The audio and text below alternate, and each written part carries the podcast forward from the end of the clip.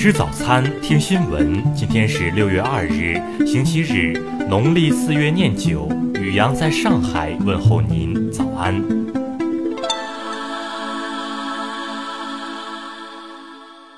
先来关注头条新闻。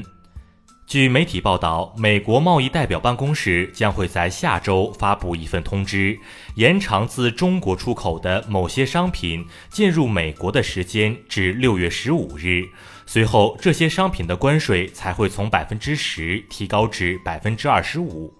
根据该公告，今年五月十日前从中国出口到美国的产品，在进入美国后，仍然会被额外征收百分之十的关税。这些商品原定会在六月一日被加征百分之二十五的关税，但最终时间延长至六月十五日。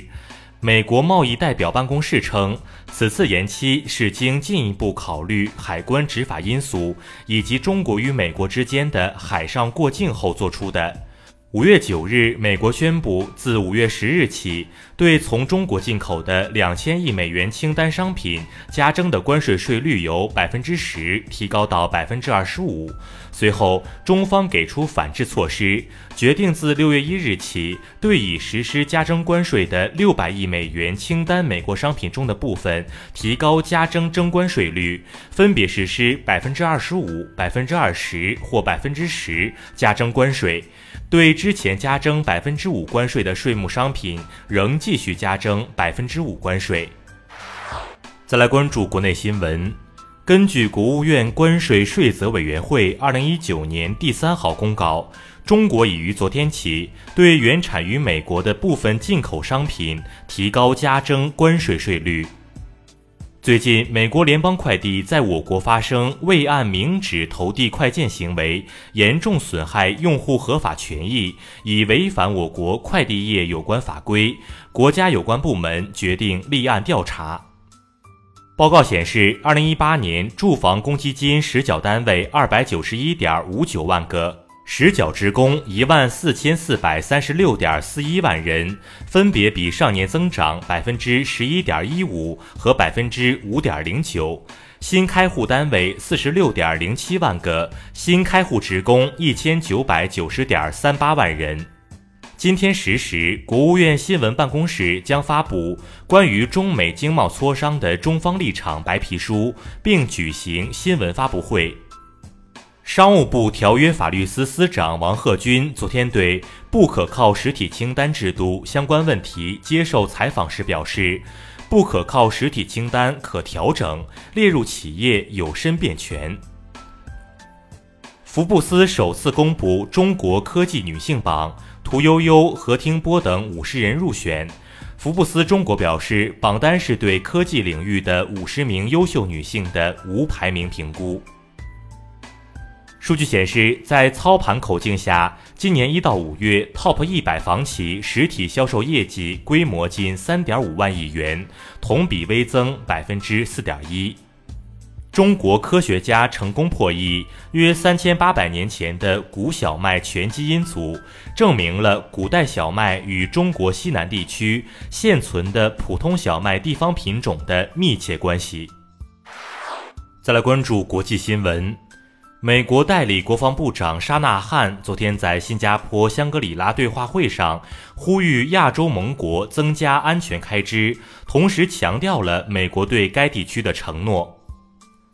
昨天，俄罗斯杰尔任斯克一 TNT 工厂车间爆炸，已致三十九人受伤，两人失踪。当地部门正在进一步核实爆炸规模和受伤者情况的信息。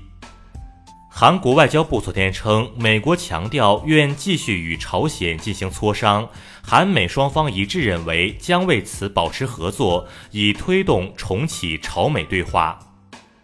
民调显示，受脱欧进程所限僵局影响，英国如果现在举行议会下院选举，首相特蕾莎梅领导的保守党将遭遇最惨重失败。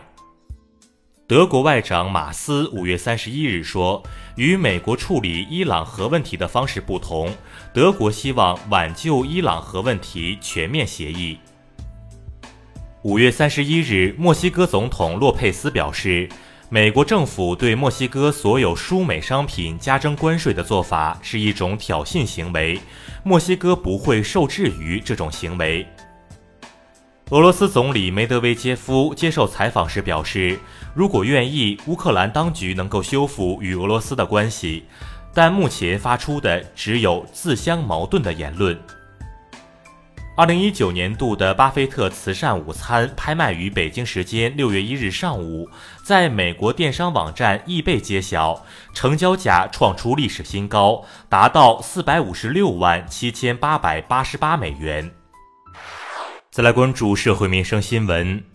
昨天，河南登封一工厂发生事故，造成两人死亡，八人受伤。目前，受伤人员正在救治，企业相关责任人已被警方控制，事故原因正在调查中。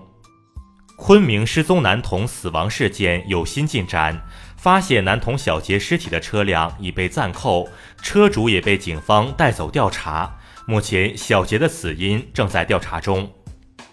济南一男子日前多次找亲戚借钱被拒，便带着撬棍潜入亲戚家偷窃，被警方抓捕后，该男子认为虽然偷了东西，但亲戚之间不算犯罪，目前其已被刑拘。近日，浙江江山一男子投资生意失败后，烧房要挟家人帮还贷。民警灭火时，男子还将长凳砸向民警。目前，该男子因涉嫌放火罪、妨害公务罪被刑拘。近日，南阳四名男子为比拼驾驶技术和车辆性能，深夜飙车，并将竞逐视频发到网上炫耀。目前，四人因涉嫌寻衅滋事，被警方处以行政拘留五天、罚款五百元的处罚。再来关注文化体育新闻：中超第十二轮一场焦点战昨晚打响，北京人和主场二比零战胜天津天海，取得两连胜。据塞维利亚俱乐部官方消息，前阿森纳、皇马名将雷耶斯。昨天上午因车祸不幸逝世，年仅三十五岁。义务教育常用词表草案首次发布了义务教育阶段最常用的一万五千一百一十四个词语，标志着我国义务教育阶段的汉语词汇教学有了可以量化的标准。今年，我国将投入一千万元，用于县制最早的大型佛教石窟寺遗址克孜尔石窟的保护。该石窟始建于公元三世纪，衰落于公元九世纪。以上就是今天新闻早餐的全部内容，请微信搜索 xwzc 零二一，也就是新闻早餐拼音首字母再加数字零二一。如果您觉得节目不错，请在下方拇指处为我们点赞。一日之计在于晨，新闻早餐不能少。咱们明天不见不散。